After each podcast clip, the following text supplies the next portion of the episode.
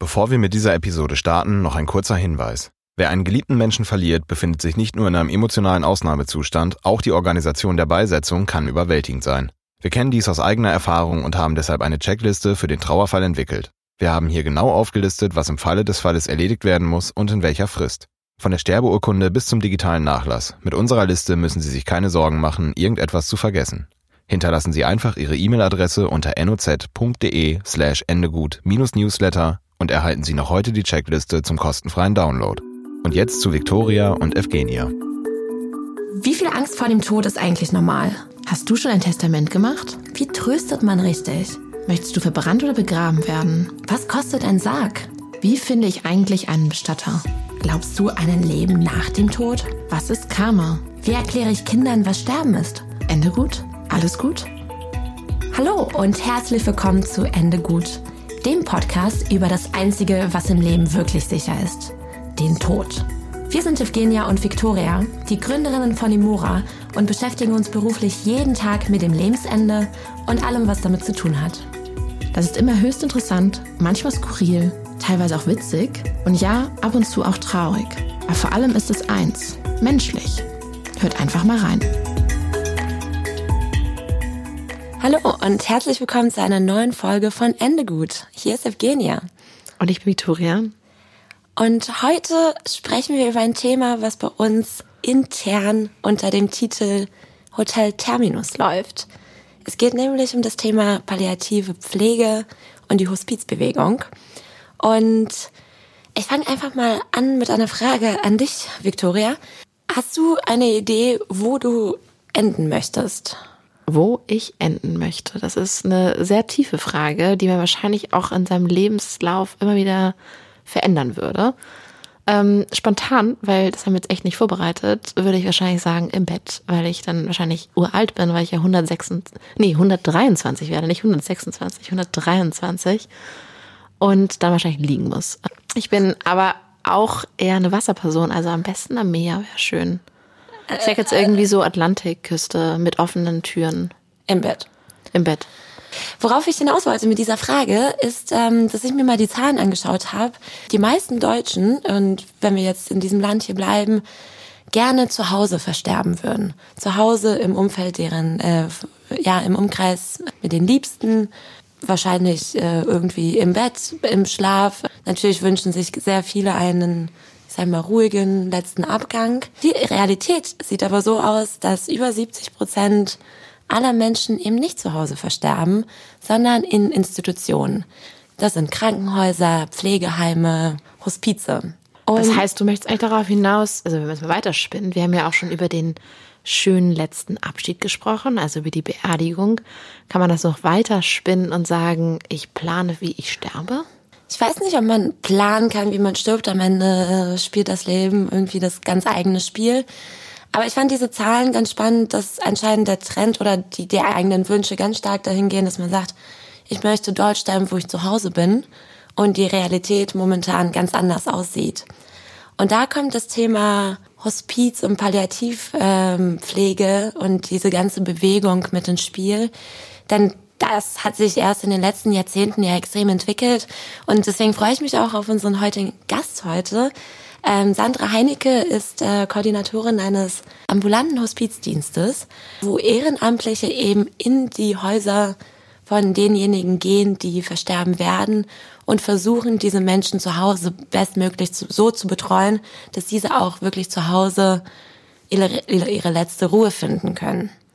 Ja, es geht ja nicht nur um die Betreuung der, der Sterbenden, der Schwerkranken zu Hause, sondern dieser Hospizdienst, ambulante Hospizdienst, die leisten ja noch viel mehr, denen die kümmern sich ja auch um die Angehörigen. Denn wenn man so eine ja, Diagnose bekommt, ist es ja wirklich von teils von heute auf morgen, dass sich das Leben komplett ändert. Und da wird uns jetzt mal Sandra ein bisschen erzählen, wie sie das koordiniert in ihrem Hospizdienst. Unser heutiger Gast bringt äh, die hinter den Kulissen Expertise mit. Herzlich willkommen, Frau Sandra Heinecke. Hallo.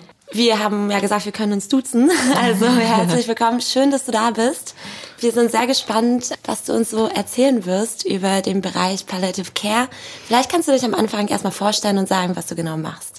Genau, also ich bin Sandra Heinecke, bin Koordinatorin in einem ambulanten Hospizdienst, der ambulante Hospizdienst Norderstedt. Ja, und äh, meine Aufgabe ist wirklich ähm, die Koordination, alles rund um den ambulanten Hospizdienst mit so seinen ganzen Aufgaben. Was ist denn ein ambulanter Hospizdienst? Der ambulante Hospizdienst ja, wir kommen nachher noch zu dem Wort SAPV. Also der arbeitet ganz eng äh, mit einem äh, palliativen Team zusammen. Das gehört, das ist zusammen eine Einheit.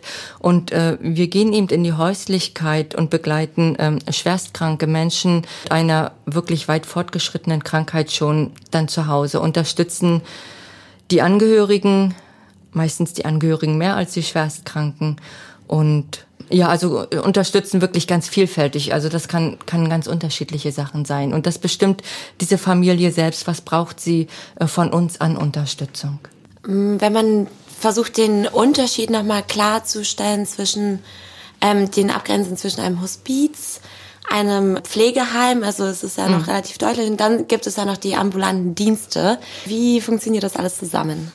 Klar, Pflegeheim ist klar, da sind ja die älteren Menschen, die irgendwie zu Hause nicht mehr versorgt werden mhm. können, ähm, die einfach ja äh, aufgrund von vielleicht körperlichen Einschränkungen ähm, allein nicht mehr klarkommen in der Häuslichkeit. Ambulante Hospizdienste oder ambulant, ähm, wenn so ein Mensch, es ist ja meistens die Krebserkrankung, die wir begleiten, dann ist der ja nicht sofort so schwer krank, dass er in ein Hospiz äh, muss, sondern er ist erstmal zu Hause. Meistens versucht man ja auch noch, ähm, die Krankheit zu heilen. Äh, und dann wird vielleicht irgendwann gesagt, jetzt sind sie austherapiert. Und dann äh, versucht man auch noch, also die meisten möchten ja eben so lange wie möglich zu Hause bleiben. Viele haben den Wunsch, zu Hause zu sterben. Das klappt dann auch nicht immer. Und ja, solange wie es geht, einfach, ähm, dass die Menschen zu Hause bleiben in ihrer Umgebung, wo sie sich wohlfühlen. Und äh, manchmal geht's aufgrund der Erkrankung nicht, also auch vielleicht von dem schnellen Fortschreiten, zum Beispiel auch ein, ein ein ähm, Hirntumor, da weiß man nie, äh, wie entwickelt er sich, ja, wo, mhm. wo drückt äh, der jetzt gerade hin, auf welches Zentrum. Äh, diese ähm, Erkrankten werden manchmal auch sehr, sehr aggressiv in, in ihrem Wesen und das können ähm, Angehörige manchmal ganz schlecht aushalten. Und dann ist einfach ähm, doch ein stationäres Hospiz die bessere Wahl. Variante. Mhm. Genau. Manchmal sind wirklich auch die Angehörigen, wenn jetzt ähm, gar nicht groß noch Familie ähm, mit dabei ist, ja, äh, und dann sind Angehörige manchmal so am Limit. Dass Auch psychologisch wahrscheinlich, ne? Genau, mhm. richtig. Die kommen ganz schnell an ihre Grenzen. Und dann äh, muss man wirklich zusammen manchmal schauen, dass doch ein Hospiz besser ist. Und wie findet man sie? Woher weiß man, dass es sie gibt, wenn man dann die Hilfe braucht und gerade in solchen Situationen, wenn man gegebenenfalls relativ fix die Hilfe braucht? Ja, ähm, natürlich im Internet eine Homepage. Ähm, dazu muss man wirklich wissen, dass es so etwas mhm. äh, äh, gibt. Das ist natürlich schön. Ähm, es wäre wünschenswert, wenn sich äh, äh, viele da mit diesem Thema beschäftigen, solange sie noch nicht äh, von so einer schweren Erkrankung betroffen sind und äh, sich da vielleicht, also wir sind ja auch auf, auf Messen vertreten, wir haben Stände, ähm, wir äh, schreiben immer mal einen kleinen Artikel in die Zeitung, um auf uns aufmerksam zu machen. Nichtsdestotrotz ähm, werden wir natürlich, äh, solange man nichts damit zu tun hat, äh, wird das so weggeschoben, ne? Und es wird doch überlesen und nicht wahrgenommen. Ja, einmal ähm, erfährt man von uns durch das Palliativteam auch. Das Palliativteam ist eben vernetzt mit den ganzen Hausärzten. Ähm, Hausarzt sagt dann manchmal, nee, äh, jetzt komme ich hier nicht weiter. Es braucht stärkere ähm, mhm. Schmerzmedikamente. Kannst du hier ganz kurz erklären für unsere Hörer und Hörerinnen, was ein Palliativteam ist? Ein, ein Palliativteam oder auch SAPV-Team, das heißt spezialisierte ambulante palliative Versorgung. Und dieses Team kommt ins Spiel, ähm, wenn diese schwere Erkrankung schon sehr weit fortgeschritten ist und es auch keine Chance mehr auf Heilung gibt, weil die wirklich ähm, nochmal spezielle Möglichkeiten haben, gerade im Bereich der Schmerzmedikation. Wenn, wenn dann wirklich eben bei der Krebserkrankung äh, stärkere Schmerzmedikamente äh, notwendig sind, ähm, ein Palliativteam guckt wirklich, ähm, dass dieser Mensch so am Lebensende in seiner begrenzten Zeit noch eine äh, gute Lebensqualität hat. Das heißt, es wird wirklich, es wird geguckt auf Schmerzen, es wird geguckt auf Luftnot, Übelkeit, also wirklich so ähm, auf diese Symptome, äh, die sind vorrangig äh, in der SAPV-Versorgung am Lebensende. Und dann der Bogen zu dem äh, Palliativteam, den hatten wir ja gerade. Das heißt, häufig wissen dann eure, ich weiß nicht, Kunden, nennt er sie Kunden, Ja, Oder Patienten? Also beim, beim Palliativteam sind es die Patienten. Ich weiß ehrlich gesagt bis heute so richtig noch nicht, äh, wie ich, ich sag immer so, die Erkrankten. Ja, das ist, ist echt schwer. Also für uns jetzt als im Hospiz heißen sie Gäste, mhm. können wir auch nicht sagen, weil sie sind ja noch zu Hause. Und ähm, ja. Das heißt, da gibt es dann die Überleitung vom Palliativteam zu euch. Genau, also ähm, wir, ich habe vorhin schon gesagt, wir sind eine Einheit. Ähm, das Palliativteam, das kümmert sich eben um um die medizinischen Sachen, die Symptome mhm. und wir unterstützen äh, in, in dem im psychosozialen Bereich praktisch. Ne? Unsere Ehrenamtlichen, die schenken praktisch Zeit für immer für ein Gespräch, auch nochmal ein Eis essen gehen oder alles, was so gerade ähm, im psychosozialen Bereich dann ansteht, was, was die Familie braucht. Und woher kommen die Gelder dafür? Also du hast schon gerade gesagt, Ehrenamtliche. Da kommen wir später nochmal dazu, was die Motivation dieser Menschen ist. Aber die ganze, die gesamte Organisation ist ja irgendwo natürlich auch sehr geldintensiv. Wie wird das Ganze finanziert? Genau. So ein ambulanter ähm, Hospizdienst mit einer hauptamtlichen Koordination, wie ich das bin, das stützt sich auf zwei Säulen. Zum einen eben ein ambulanter Hospiz stellt praktisch einmal im Jahr einen äh, Förderantrag, einen Refinanzierungsantrag, mhm. wo bestimmte Ausgaben vom Vorjahr refinanziert werden können. Vom Staat? Von den Krankenkassen. Von den Krankenkassen. Genau. Okay. Genau. Mhm. Und die zweite Säule sind natürlich Spenden. Wir sind ein Verein und ähm, ein ambulanter Hospizdienst ist auch immer auf Spenden angewiesen. Mhm.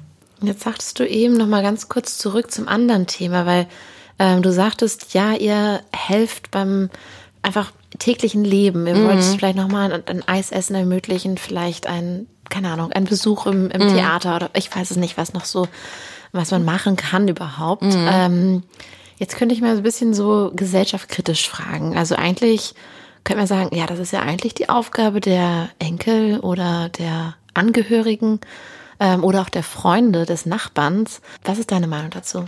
Ja, Enkel, also ich staune immer wieder, wie viele Leute tatsächlich alleine sind. Viele sind echt, äh, also entweder gibt's wirklich einen Partner und ansonsten wirklich äh, niemanden drumherum. Also die Familie sind irgendwie sehr klein geworden und zum Teil sind sie ja wirklich auch ganz, ganz weit auseinander. Also wir begleiten tatsächlich solche Familien, wo es nicht viel Netzwerk, nicht viel familiäres Netzwerk gibt, eben eine Familie, die, ähm, wo es mehrere Kinder gibt, die auch in der Nähe sind, ähm, die sich ähm, äh, kümmern und unterstützen, also wo man sich wirklich im Unterstützen ähm, abwechseln kann. Da braucht man uns in der Regel nicht. Äh, mhm. wir sind in der Regel wirklich da. Ja, entweder ist dieser Mensch ganz alleine, die Schwester lebt in, in Amerika, Kanada, ja, das hatten wir wirklich schon oft gehabt, äh, wirklich weit weg im Ausland. Die Kinder sind am anderen Ende von Deutschland, also wirklich niemand äh, in der Nähe. Und trotzdem wollen äh, diese Menschen hier äh, ja, in ihrer Wohnung bleiben, ja, äh, trotz der Entfernung. Und ähm, ja, und, und es, es braucht einfach, es braucht wirklich am Ende ein Netzwerk. Äh, das schafft wirklich, ähm, jetzt auch wenn es eine Ehefrau gibt oder so. Also das ist schwer, wenn das wirklich auf einer Schulter nur äh, mhm. lastet am Ende. Mhm. Weil ja, man weiß auch immer nicht, wie entwickelt sich diese Krankheit. Ja, was kommt morgen? Man kann einfach nicht mehr planen äh, mit einer ähm, Krebserkrankung, die nicht mehr heilbar ist. Man kann nicht mehr planen. Und, ja, man kann sich überhaupt nicht vorbereiten eigentlich. Mich würde mal interessieren, also diese Menschen, die werden sterben innerhalb einer, eines gewissen Zeitraums. Wie ist da so die Akzeptanz der eigenen Sterblichkeit bei euren nicht Gästen, aber bei den Menschen, die ihr unterstützt? Das ist ganz unterschiedlich. Ähm, wir begleiten ganz oft so ganz rasante Verläufe. Äh, mhm. Die bekommen äh, wirklich die Diagnose äh, schon zu einem Zeitpunkt, wo ihnen dann auch sofort gesagt wird, eigentlich können wir nichts mehr tun, wir können es noch so ein bisschen verlängern. Also es gibt auch das Wort palliative Chemo, also auch in dem Moment, wo klar wird, äh, die Krankheit kann nicht mehr geheilt werden, kann, wird trotzdem auch noch mal eine Chemo eingesetzt. Gebremst, ja. ja, man, man sagt dann, ähm, mit dieser Chemo wollen wir noch mal so ein bisschen Lebensqualität auch geben. Manche Leute greifen nach diesem Strohhalm, äh, andere nicht. Es ist ganz unterschiedlich. Auch Menschen, die noch gar nicht so alt sind, die das wirklich so am vollen Leben trifft, diese Diagnose. Auch die sagen manchmal, eben wie sie gelebt haben, ich habe ein schönes Leben gehabt und es ist okay. Es ist jetzt okay, so wie es ist. Und äh, wieder andere sagen doch wirklich, nee, ich will noch nicht. Ich möchte mhm. wirklich unbedingt noch Zeit haben und ich möchte jetzt noch nicht gehen. Also das ist ganz, ganz unterschiedlich. Also es ist auch gar nicht so, dass immer nur die Jüngeren äh, sagen, ich, ich will noch unbedingt, mhm. ja, die noch so mhm. kämpfen. Also Hoffnung haben sie sowieso alle äh, noch und die Hoffnung nehmen wir ja auch keinem. Sie hoffen immer alle noch auf ein bisschen Zeit und ja, wenn man so manchmal bedenkt, manchmal sind es wirklich vier Wochen. Und das ist extrem kurze Geht Zeit. schnell vorbei. Ja. Ist ja auch für die Angehörigen ein Thema. Ich glaube, in unserem Vorgespräch vor zwei Monaten haben wir schon mal ein bisschen darüber gesprochen, wie ihr auch die Angehörigen unterstützt. Denn mhm vielleicht jemand, der krank ist, vielleicht hat die Person es auch schon länger gewusst oder gemerkt, mhm. ähm, während es für nahestehende Angehörige ja gar nicht so leicht ist. Und da sagtest du mir dieses Beispiel letztendlich, dass ihr endlich mal nach Hause kommt und auch wenn man nur die Angehörigen entlastet und irgendwie dem äh, mhm. denen eine Stunde zum Tee schenkt. Also ja. vielleicht magst du da was zu sagen. Genau. Also in der Regel ist es tatsächlich so, dass die Angehörigen mehr unsere Unterstützung brauchen als die Erkrankten. Also die sind für sich klar, ähm, die bekommen Diagnose, diese Diagnose, ähm, können sich eigentlich auch dann relativ schnell damit abfinden in, in ganz vielen Fällen. Und die Angehörigen, die kommen natürlich gar nicht ähm, hinterher. Die haben in dem Moment ganz viel ähm, zu organisieren äh, im Alltag an sich. Es müssen vielleicht noch Anträge gestellt werden. Da kommt ein Pflegebett nach Hause von heute auf morgen. Also das ganz viel organisatorisches. Und eigentlich fängt ja bei Diagnosestellung, ähm, fängt ja auch schon die Trauerverarbeitung an. Ja, beginnt ja das Trauern eigentlich auch schon mhm. des Angehörigen. Das ist denen oftmals gar nicht bewusst. Und der Kopf, der Geist, der kommt natürlich überhaupt nicht hinterher bei diesem vollen Alltag dann in dem Moment. Was passiert ja jetzt eigentlich? Und der Angehörige braucht in der Tat eigentlich mehr das Gespräch dann als, als der Erkrankte. Sind diese Angehörigen meistens Vollzeit zu Hause? Das ist auch noch ähm, ganz unterschiedlich. Äh, manchmal sind sie ähm, über einen Zeitraum erstmal krankgeschrieben und ähm, Manchmal sagen sie aber auch noch, nee, jetzt gehe ich aber auch noch mal wieder arbeiten, solange ähm, ja wie der Erkrankte einfach auch noch so ein paar Stunden allein zu Hause bleiben kann. Ne? Mhm. Und da kommen wir auch wieder ins Spiel. Also da können wir eben auch unterstützen, wenn dann ähm, der Angehörige doch mal ja, der muss auch mal das Haus verlassen. Mhm. Ähm, viele kaufen wirklich unter Druck und unter Strom. Die machen, nur, ganz schnell nach Hause. die machen nur noch alles schnell, ne? Ja, schnell einkaufen, ja. schnell hier, schnell da. Es geht alles nur noch ganz schnell und unter Druck. Und das soll eben auch nicht sein. Und dass wir dann in, in dem Moment einfach da sind und sagen, Sie können jetzt ganz in Ruhe Ihre Besorgung machen und wir sind hier im Moment. Äh, der Angehörige ist nicht alleine. Es gibt ja eine äh, recht große Bewegung, ähm, was die Trauerbegleitung angeht nach dem Sterbefall. Mhm. Was, äh, wie stehst du zu, ich sag mal, präventiver Trauervorbereitung? wenn es darum geht, dass die Angehörigen natürlich auch innerhalb einer relativ kurzen Zeit realisieren, dass jemand von ihnen gehen wird. Was gibt es da für Angebote oder gibt es da überhaupt welche, wo man sagen kann, ich kann mich mit diesem Thema in Anführungsstrichen ein bisschen anfreunden oder mich dem Thema nähern, dass ich einen Verlust erleben werde? Also das ist ja dann äh, wirklich äh, Gesprächsinhalt mit den Ehrenamtlichen. Da mhm. werden da werden die ja äh, geschult. Ne? Jeder Ehrenamtliche wird äh, in, in einem intensiven Kurs vorbereitet auf diese Aufgabe. Und das ist dann tatsächlich so das Gespräch, dass man das, was man in dem Moment noch gar nicht begreifen kann, einfach ähm, ausspricht.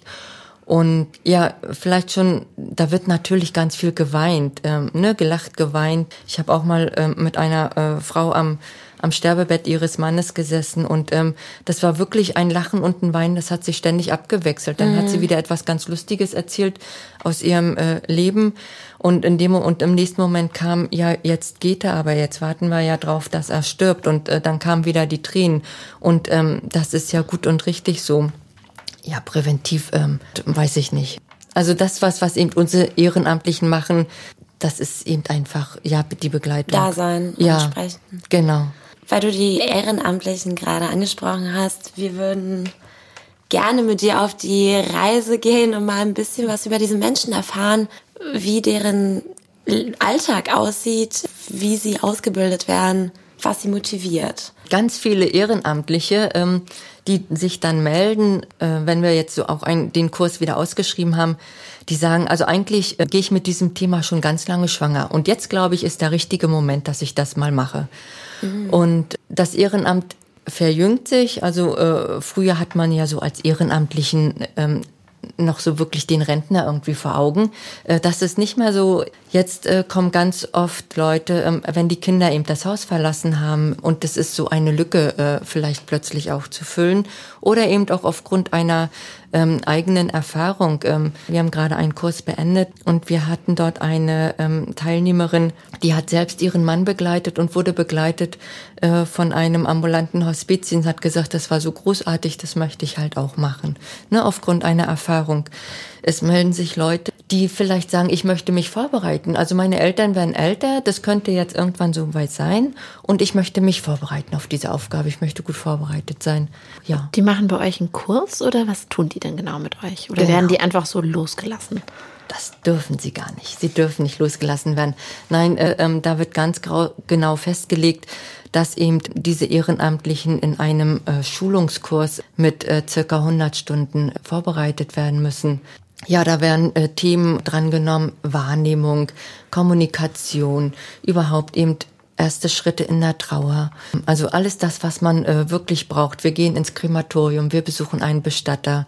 Äh, wir haben das SAPV-Team äh, mhm. da, um über SAPV zu sprechen. Äh, wo sind die Schnittpunkte? Ja, und ähm, also es ist eine, eine ganz intensive äh, Schulung. Vorbereitung. Vorbereitung, genau. Und welche Themen sind da so die, die Knackpunkte? Also ich kann mir so vorstellen, sage ich mal, also als Hürde jetzt äh, ist wahrscheinlich das Krematorium gehen so ein bisschen eine Hürde für viele, während auf der anderen Seite die emotionale Begleitung der Patienten in der Zukunft, der, dass, dass das eine Hürde ist. Also was sind so die Elemente, wo, wo du sagst, das ist besonders wichtig oder da brauchen alle ein bisschen Hilfe. Wichtig ist alles. Also der Kurs an sich ist, ist wirklich nicht lang und man überlegt sich genau, äh, was nimmt man für Themen und ähm, sie sind wirklich äh, durchweg wichtig. Die, die äh, Teilnehmer, die kommen schon sehr gespannt zum ersten Treffen. Ne? Sich jetzt wirklich, sie haben den Mut gehabt, sich anzumelden und jetzt kommen sie und wollen sich wirklich so ganz intensiv mit diesem Thema auseinandersetzen. Mhm. Ähm, das ist, ist schon eine gewisse Spannung äh, zu spüren. Und sie sagten jetzt, als wir so den Kurs ausgewertet haben, was nimmt jeder eben äh, doch mit und äh, doch diese praktischen Themen eben wie Krematorium, SAPV, wir hatten den Wünschewagen da gehabt, ähm, der Bestatter, ähm, das war also wirklich das, ja, was reelle. Ja, dieses reelle. Ähm, mhm. Da gab es ja auch unglaublich ähm, viele Informationen, die man ja so noch noch gar nicht äh, bekommen hatte, ja. Also ähm, das fanden die natürlich, das war schon auch besonders spannend. Ne? So ist klar, wenn wir so einen ganzen Tag äh, Kommunikation machen. Und bei dem Besuch im Krematorium waren Sie wirklich bei, ähm, bei der Kremation eines Menschen da oder genau. lediglich in den Räumen? Wir waren in den Räumen und äh, wir durften aber wirklich auch noch mal mehr miterleben, als äh, wie man das äh, beim Tag der offenen Tür äh, mhm. miterlebt. Und ähm, ja, wir haben, wir durften mit ansehen, immer wer das möchte, also wer das nicht wollte, der konnte sich eben auch wegdrehen. Ja. Ähm, dass wirklich äh, so ein Sarg in den Ofen hineingeschoben wurde. Äh, wir sind dann in den Raum gegangen, wo praktisch nachher das Endprodukt äh, äh mhm. äh, rauskommt. Ähm, wir durften da mal in die Luke äh, gucken, in den Ofen reingucken, wie sieht das aus. Wir ja. durften äh, dieses äh, Knochenmehl, man redet immer von Asche. Asche. Wir haben gelernt, es ist gar keine Asche, es ist Knochenmehl eigentlich einfach nur. Das durften wir anfassen. Äh, das musst du mal ganz kurz hier einmal äh, ein bisschen klarer, wenn wir jetzt schon so detailliert sprechen. Knochenmehl, okay. Das heißt, Knochen werden gemahlen?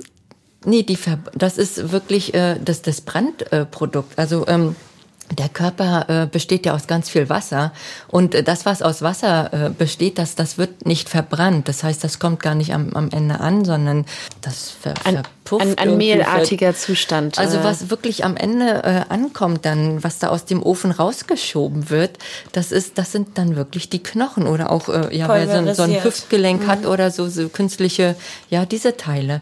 Aber eben nicht jetzt ja die Organe oder eben die Haut Klar. oder so. Das kommt da halt nicht an. Ne? Es sind wirklich nur noch die Knochen. Wenn diese 100 Stunden abgeschlossen sind, bekommt man ja eine Art Zertifikat, nehme ich mal an. So Wie erfolgt dann die Einarbeitung? Also sagt man, man fängt irgendwie ein bisschen langsam an macht vielleicht nur eine Familie oder nur fünf Stunden die Woche und steigert sich dann? Niemand steigert das nicht an Stunden oder an der Anzahl an Begleitung. Also ein Begleiter hat in der Regel immer nur eine Begleitung. Mhm. Und ich schaue natürlich äh, am Anfang, dass es ja ein, einfache Begleitung. Was sind einfache Begleitungen? Also wirklich auch noch nicht Begleitungen, die schon gleich final sind, also gleich am, äh, ganz kurze, sondern wirklich, wo man auch noch mal wirklich äh, die Gespräch, Gespräche so bisschen hat, ja, Gespräche äh, führen kann wo man sich wirklich äh, zusammen so annähern kann, wo es vielleicht nicht irgendwie so eine konfliktbeladene Familie ist, mhm. ja ja schon wirklich ähm, wirklich für einen Anfänger. Also man und das ist dein Job eigentlich. Ja, ja, genau. Zu gucken, wer passt irgendwie menschlich auch zu wem. Genau, richtig. Deswegen bin ich auch äh, bei diesem Kurs dabei. Also äh, den Kurs lasse ich immer von jemandem durchführen, der das die fachlichen Inhalte macht und ich bin aber eben auch immer dabei, ja einfach, dass wir uns kennenlernen können, dass ich dann äh, diese Teilnehmer kennenlerne, dass die mich kennenlernen, äh, für einfach ja für Fragen immer wieder dabei sind mhm. und ja. Ist das denn auch schon mal so richtig schief gegangen? Weil ich denke mir so, man, äh, du sagst ja, vielleicht die einfacheren Fälle sind auch vielleicht die langsameren Fälle. Wenn ich mir vorstelle, so eine Familie wächst mir total ans Herzen äh, oder die Person, dann kann das ja irgendwie gerade schwierig sein. Also ich glaube, das kann so und so sein, äh, wie man sowas irgendwie leicht oder ähm, also schwer empfindet. Hast du das Gefühl, dass die Angehörigen, die, die, die Ehrenamtlichen dann auch darüber hinaus, über den Tod hinaus, mit äh, den Angehörigen mhm. irgendwie ähm, befreundet oh, sind oder letztendlich sich treffen? Also die, die Ehrenamtlichen werden, das ist auch schon mal Thema in der Schulung, also dass man sich in seiner Rolle bewusst wird, dass man wirklich ähm, so eine Begleiterin auf Zeit ist in dieser Familie. Mhm. Und nichtsdestotrotz ähm, schaffen das nicht alle. Also das kommt immer mal wieder vor, dass auch eine Ehrenamtliche, gerade wenn das jetzt so altersmäßig äh, gut passte, ja, und äh, die waren wirklich ähm, so eine Art Freundin, dass da der Kontakt auch nach dem Versterben bleibt, ist aber nicht wirklich ja, nicht gewünscht möchte ich gar nicht sagen, Ratsam. aber gehört nicht zu der, nicht mehr zu der Rolle eines Begleiters dann, ne? mhm. ne? Also die Ehrenamtlichen haben ja äh, äh, Supervision. Also das heißt, die werden eben äh, auch begleitet, äh, professionell, damit es eben nicht äh, zu dicht dran kommt. Ja, und dann kann man das dort auch nochmal besprechen. Wie kommt es, ähm, dass ich hier jetzt nicht diese Rolle verlassen kann, sondern hier jetzt vielleicht als Freundin weitermache oder so? Was ist denn so deine Motivation? Ich meine, jetzt hast du sehr fachlich uns das alles sehr gut nahegelegt, aber warum machst du das denn eigentlich? Ich habe selbst mal als Ehrenamtliche äh, angefangen, äh, schon wirklich mit ganz jungen Jahren, äh, saß dann wirklich als ganz junges Küken äh, in dieser Runde damals und habe äh, tatsächlich während des Ehrenamtskurses gemerkt, dass das total mein Thema ist und ich das ähm, total spannend finde. Ich habe ähm, selbst Krankenschwester gelernt, habe in meiner Ausbildung auch wirklich ähm, miterlebt, wie Jugendliche nicht schön gestorben sind. Ähm, das war gerade, ich war auf einer Krebsstation eingesetzt über Weihnachten und nach Weihnachten äh, sind dann dort recht viele verstorben und das war einfach auch äh, von den an also manchmal nicht schön ne? also dass die eine ist wirklich ganz alleine verstorben weil die Eltern dann nicht mehr eben rechtzeitig ins Krankenhaus gekommen sind das konnte ich überhaupt nicht verstehen und mhm. ähm, also es ist mir heute auch noch äh, ganz in Erinnerung ja, ja? Ähm, das vergiss ich vergisst man irgendwie gar nicht ja, und dann habe ich gemerkt in diesem Kurs, das ist total mein Thema. Ja, und dann habe ich ähm, irgendwann überlegt vor ein paar Jahren, so mein Herzenswunsch im Hospizdienst, gehe ich da wirklich in diese hauptamtliche, also erlerne ich den Beruf der Koordinatorin oder ja, werde ich selbst Krankenschwester auf einer äh, Palliativstation vielleicht oder gehe ich als Schwester eben ins stationäre Hospiz? Und dann hat sich eben ja der Weg äh, gezeigt, eben, äh, der mich dann nach Norderstedt geführt hat wahnsinnig schön, dass es, ja, dass es Menschen gibt, die diese Motivation haben. Was ist so dein persönlicher, ich sag mal, Trick in Anführungsstrichen, um das nicht an dich ranzulassen? Weil egal, also stelle ich mir so vor, Supervision hin oder her, man weiß ja eigentlich, wie das theoretisch alles ablaufen sollte. Man weiß, dass man maximal viel helfen kann, aber man kann ja nun mal nicht die Unsterblichkeit verschenken. Wie, wie gehst du damit um? Also wie schaffst du es, das äh, nicht nach Hause zu bringen? Ja, also dass man auch seine seine Rolle sich immer wieder klar macht. Ne? Mhm. Also wirklich das als ähm, als das ist die Arbeit und ja, ich ich kann eben diese Menschen nicht retten, aber ich kann sie einfach begleiten, so dass es ähm, vielleicht aushaltbar ist oder so. Ne? Also ich genieße es nach wie vor Zeit für ein Gespräch zu haben und äh, es es gibt ja so tolle äh, Gespräche. Also es sagen ja auch immer mhm. die Ehrenamtlichen, also die Ehrenamtlichen, da sind sie sich ja alle einig, sagen immer, sie bekommen ganz viel zurück, auch von diesen Familien. Mhm. Und das sind einfach so tolle äh, Gespräche und ich sage auch immer, diese Arbeit, die erdet mich. Ähm, ich mache sie jetzt fünf Jahre und ähm, es erdet mich. Ja, also nun, wenn man dann so den, den Rat bekommt und von euch hört, da ist es ja gar nicht so leicht, immer das genau anzunehmen und zu sagen, sich zu trauen. So ein Hospizdienst äh, hört sich schon mal irgendwie sehr Nach fachmännisch Tod an, nach Tod auch an. Genau. Das ist ganz genau richtig, was du sagst. Wie motiviert ihr die Menschen oder ermutigt ihr die Menschen, auch diesen, diese Hilfe anzunehmen? Genau, das ist nochmal ein ganz großes Thema, weil ähm, das ist in der Tat schwierig. Die Menschen sind irgendwie darauf aus, die Familien das wirklich allein zu schaffen. Und es, es fällt vielen unglaublich schwer, ähm, unsere Hilfe auch in Anspruch zu nehmen. Kommt, es kommt ganz oft vor, wenn ich das erste Mal anrufe und frage, ob wir uns einfach mal ganz unverbindlich in einem Gespräch kennenlernen wollen, dass sie sagen, nee, im Moment brauche ich das noch nicht, äh, ich schaffe das noch Ich alleine. melde mich später. Ich melde mich später und dann melden sich nicht mehr und dann äh, ruft, rufe ich später an und dann sagen sie, nee, jetzt ist mein Mann verstorben, aber ich hätte sie gebraucht. Ja, das ist so ein bisschen die Krux an der Geschichte. Und dann sage ich auch immer, es ist, also ich würde das gut finden, ähm, wenn wir uns kennenlernen würden, einfach, das ist unverbindlich, sie gehen überhaupt keine Verpflichtung ein mit uns. Ich sage dann auch, ja, wenn man sich schon mal gesehen hat, dann fällt es leichter, auch ähm, diese Hilfe dann, also anzurufen, wenn man wirklich Hilfe braucht. Also dieses Anrufen, wenn ich Hilfe brauche, das ist, ja, das müssen wir irgendwie noch ein bisschen. Gehen wir hiermit raus in die Welt, ähm, sich zu trauen, wenn man Hilfe benötigt. Ja. Macht ihr denn Veranstaltungen in beispielsweise Krankenhäusern oder ich weiß nicht, was es für Gruppen sind? Nee, in Krankenhäusern nicht. Also was eine äh, ne- ne wirklich gute äh, äh, Veranstaltung ist, äh, ist zum Beispiel die Hamburger Hospizwoche, die ja jedes Jahr stattfindet, in der zweiten Oktoberwoche. Da macht eigentlich auch ähm, jeder Hospizdienst äh, oder auch die stationären Hospizes bieten alle ähm, Veranstaltungen an.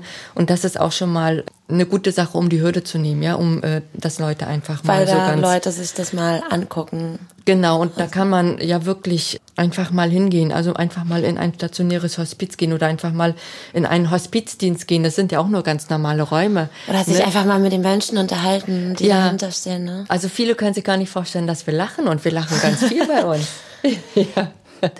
Also wieder wie auch bei vielen anderen Themen, die wir hier in dieser Reihe schon mal diskutiert haben, sich einfach mal trauen, die Türschwelle zu nehmen und einfach mal Hallo zu sagen. Ja, richtig. Und äh, danach wieder draußen in den Sonnenschein zu treten. Ja. Und sich auch mal zu erlauben, Mensch zu sein mit Weinen und Lachen und allen Emotionen, die wahrscheinlich so dazugehören. Richtig, ja.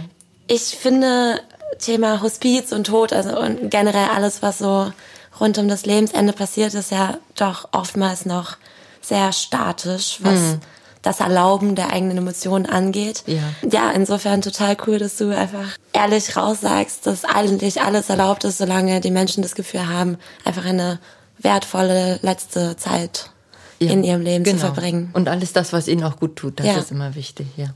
Schön. Und jetzt kommt wieder der Aufruf natürlich, wenn man denn Sterbegleiter werden möchte oder ehrenamtlich bei euch tätig werden Mhm. möchte, ähm, wie kann man das denn werden? Also einfach anrufen. Einfach anrufen. das Einfach heißt, da anrufen verlinken wir natürlich die Telefonnummer und die Internetseite. Genau, einfach anrufen. Ähm, es findet immer ein erst ein Vorgespräch statt, ein Erstgespräch, ähm, genau, wo ich dann auch frage, ja, was ist eben die Motivation, weshalb meinst oder meinen Sie, ähm, dass Sie sich einfach mal mit dem Thema beschäftigen möchten? So ein Mensch sollte schon so ein bisschen was mitbringen, also wirklich auch Empathie, schon auch mit mit beiden, also bodenständig, ja, also mit äh, ähm, gefestigt einfach auch in in in, in seinem Also ich glaube, zusätzliche Labilität äh, Ja. kann man nicht unbedingt gebrauchen. Genau. Wer jetzt äh, wirklich gerade sich in, in einer ganz intensiven äh, Therapie beschäftigt oder so, ähm, da muss man dann wirklich sagen, nee, dann vielleicht später äh, gerne, aber im Moment nicht der gute Zeitpunkt. Der gute Zeitpunkt ist auch nicht, wenn wirklich gerade ein Todesfall selbst in der Familie gewesen ist. Ähm, das ist auch noch nicht gut. Ne? Also an alle gefestigten Personen da draußen, ähm, meldet euch gerne bei Sandra oder auch den anderen Hospizdiensten, die es denn überall so gibt, denn ich schätze auch viele andere benötigen äh, Freiwilligenarbeit, ehrenamtliche Arbeit und Ja. ähm, das ist ja auch eine ganz tolle Aufgabe. Genau. Sandra, vielen lieben Dank dir. Ich fand es äh, sehr inspirierend und sehr interessant. Total. Und ich ähm, guck dich hier die ganze Zeit an und du sitzt mit einem Strahlen vor mir. Das muss ich immer noch kurz hier mit weitergeben. Also das ist auch äh, einfach Mensch, das ist ja auch unser Sinn dieser Podcast-Serie, das Menschliche in diesem Thema zu zeigen Ja. und ähm, also nicht zu viel Angst vor diesem Thema. Es gibt ganz viele normale Menschen da draußen, die sich mit diesem Und Thema tolle beschäftigen. Menschen. Ja. ja. Vielen Dank. Ja, ich Vielen danke Dank. auch. eine bewundernswerte Frau, die hier gerade bei uns gesessen hat und ihre, ja, ihren Alltag wirklich geschildert hat, wie sie Menschen zusammenbringt, die einmal geben möchten auf der einen Seite, die Ehrenamtlichen auf der anderen Seite, aber auch Menschen, die es ganz, ganz nötig haben, diese Hilfe zu bekommen. Und ähm, da wollte ich nochmal dich fragen, Evgenia, was eigentlich deine Meinung ist. Ähm, wir reden ja immer über, also wir haben vielleicht ein kleiner Sprung, aber das Thema Bundeswehr natürlich, Pflicht damals, äh, jetzt heutzutage nicht mehr. Ich bin der Meinung, dass seit irgendwie wir als junge Person dem Alter so fern sind oder der Krankheit so fern, wäre es nicht halt auch toll, wenn ein Pflegepraktikum oder ein, ein Pflegeaufenthalt auch Pflicht wäre, einfach um die Menschen für, fürs Menschlichsein äh, zu sensibilisieren? Gute Frage.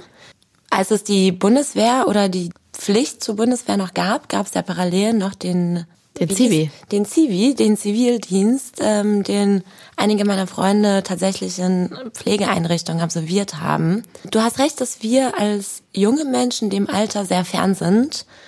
Ähm, ich weiß nicht, ob wir es weniger oder mehr sind, aber irgendwie sind wir doch in unserem Leben so drin, dass wir vielleicht Eltern oder Großeltern haben, diese wahrscheinlich auch versuchen irgendwie zu begleiten. Aber ja, du hast recht, wir sind diesem Thema grundsätzlich relativ fern.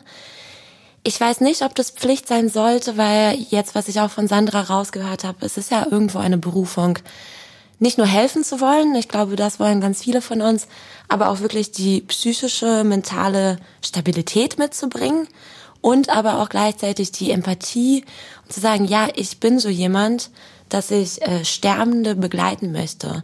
Ich glaube, es gibt ganz, ganz viele Wege zu helfen und allen möglichen Sachen und Menschen. Ähm, grundsätzlich ist der Gedanke, dass man irgendwie so, eine, so ein Praktikum einführt, wenn man sagt, man tut was Gutes. Das finde ich persönlich ganz gut. Was so den, die Pflicht für etwas in der Pflege wirklich ist, das finde ich ein bisschen schwierig, weil ich glaube, das ist nicht für jedermann. Das stimmt. Ich glaube trotzdem, ähm, klar, auf dem hohen Niveau, dann schon auf der beratenden Tätigkeit ist es auf jeden Fall ein Beruf, der geschult sein sollte oder eine Berufung, die geschult sein sollte. Aber es gibt ja auch so viele ähm, unterstützende Funktionen, die halt junge Menschen auch gut übernehmen könnten. Ein Fahrdienst oder ja, letztendlich Essens auszuteilen. Also irgendwie sag Kuchen ich. Zusammen essen zu gehen, ne? Käffchen genau. Ähm, das mhm. ist, sind, glaube ich, alles Aufgaben, die einem, wenn man jetzt mit den eigenen Großeltern nicht mehr so eng ist, dass man das auch ganz, ganz schnell verliert. Und ich finde auch, dass es ein, ja, eine große Bereicherung ist, ähm, als Mensch Menschen aus anderen Generationen zu kennen. Also das Blickwinkel stimmt. zu sehen mhm. und also nicht nur, sage ich mal, jetzt um alles ein bisschen abzuhärten und sagen, wir müssen mehr auf den Boden der Tatsachen kommen, sondern wirklich diese, diese Vielfältigkeit unserer Gesellschaft auch einer jungen Person weiter irgendwie nahe zu bringen und den Austausch auch zu behalten. Kann auch sehr schön sein für die älteren Personen, wirklich halt mal ähm, da eine junge Unterstützung zu haben. Wind. Genau, die irgendwie auch noch vielleicht mit dem Smartphone hilft. Nein, aber ich finde einfach, dass es irgendwie ein wichtiges Thema ist. Es war mir nochmal Bedürfnis, irgendwie das anzusprechen. Würde mich auch voll interessieren, was ihr denn da so denkt dazu, ihr Hörerinnen und Hörer. Was, was ist eure Meinung dazu? Und ja, also letztendlich mal nicht so in die Extreme zu gehen, sondern ich glaube, man kann ganz viele kleine Sachen halt schon machen. Also jetzt, wo ich nochmal drüber nachdenke, angenommen es gäbe die Pflicht für sechs Monate äh, nach der Schule, vor dem Studium oder vor der Ausbildung einfach wirklich irgendwas mit der Pflege zu machen. Das können, glaube ich, alle möglichen Generationen sein. Ja, also es gibt da wirklich auch Kinderhospize, es gibt Jugendheime, es gibt Altersheime und so weiter. Also irgendwas in diesem Bereich. Wenn das Pflicht wäre und das wirklich alle machen würden, vielleicht ist es gar nicht so wichtig, ob es etwas ist für einen selber oder nicht. Diese sechs Monate sind wahrscheinlich dann extrem bereichernd, weil man eben lernen muss, ähm, das Beste draus zu machen. Also aus dieser Perspektive jemanden nochmal quasi, ja, einen Exkurs in die, ja, Richtung, weiß ich nicht, Menschlichkeit, vielleicht das Miteinander zu geben, vielleicht auch auf einem leicht aufgezwungenen Wege, wenn es dann Pflicht ist, ist vielleicht gar nicht äh, verkehrt für, für unser Sozialbedürfnis und für unser Sozialverständnis. Ja, es geht eigentlich darum, irgendwie Verantwortung zu übernehmen und auch die Vielfältigkeit anzunehmen. Vielleicht ist es auf der, wenn wir über unser Thema bei Murat nachdenken, über die Sensibilisierung fürs Lebensende, ähm, auch ein ganz wichtiger Bestandteil, weil viele Kinder ja heutzutage aus Trauerprozessen komplett rausgehalten werden und dann später in irgendwelche ja wirklich in, in Lehre, ja. Musterverfahren oder auch in die Lehre irgendwie gar nicht wissen, wie sie mit umgehen sollen. Also ich glaube einfach, dass Sensibilisierung fürs Alter, fürs Älterwerden und Normalität des Älterwerdens ähm, einfach ein schöner Gedanke wäre. Ein anderer spannender Gedanke, jetzt wo wir uns über die Pflege im Alter unterhalten haben, ist ja, was wollen wir noch in unserem Leben? Und heute bist du dran, Victoria, ähm, mit einem Punkt aus deiner hoffentlich langen Bucketliste von all den Sachen, die du während deiner Lebenszeit auf jeden Fall noch vollenden möchtest. Schieß los. Ich schieße los. Okay, ich bin mit einem Hund aufgewachsen. Also ein Hund war in unserer Familie und äh, das war eine ganz besonders schöne Phase und ein toller Begleiter. Und ähm, jetzt leider habe ich keinen Hund und ich würde sehr, sehr gerne einen Hund wieder in meinem Leben irgendwann haben. Und äh, schreibe das auch ganz groß auf die Bucketliste, denn so ein, ein Lebewesen, was dann ja, wofür man sich entscheidet, das ist ja ein stetiger Begleiter, muss man sich auch drum kümmern. Demnach, ja. Müssen die Umstände passen, nehme ich Müssen an? die Umstände passen. Man schreckt immer so ein bisschen zurück. Oh Gott, das kann ich das? Wäre ich dem Tier auch gerecht? Und man möchte auch nicht total in der Innenstadt dafür leben. Also es wäre schön, die äh, Lebensumstände dafür zu haben, einen Hund irgendwann zu haben. Wie alt soll dein Hund dann werden? Ja, das wäre schön, wenn ich mir das aussuchen könnte vermute, dass du mich die Frage fragst, weil ich ja eigentlich sehr alt werden möchte. Das ist nämlich der andere Punkt aus der Bucketliste, den du schon mal erwähnt hast, genau. Genau, das heißt, das müsste ja vorzugsweise sehr lang sein. Ähm, es war nämlich ganz traurig, eigentlich unserem Hund ähm, ja, Farewell zu sagen, ihn zu verabschieden. Ich hoffe, dass mein Hund dann auf jeden Fall sehr, sehr alt sein wird. Ja, dafür drücke ich dir die Daumen. Und an dieser Stelle sagen wir einfach Ende gut. Ende gut, bis zum nächsten Mal. Ciao. Ende. Gut. Ende gut. Alles gut. Wir hoffen, die Folge hat euch gefallen. Danke, dass ihr wieder dabei wart. Wenn ihr in der Zwischenzeit noch mehr Informationen braucht, findet ihr Antworten in unserem Emora-Magazin unter www.emora.de. Und hört unbedingt wieder rein. Wir freuen uns auf euch. Außerdem folgt uns unbedingt auf Facebook und Instagram unter emora.official, abonniert uns auf Spotify und schreibt uns eine Bewertung auf Apple Podcast. Und wir freuen uns auf Fragen und Anregungen unter info.emora.de. Und ganz wichtig, empfehlt uns weiter. Gut.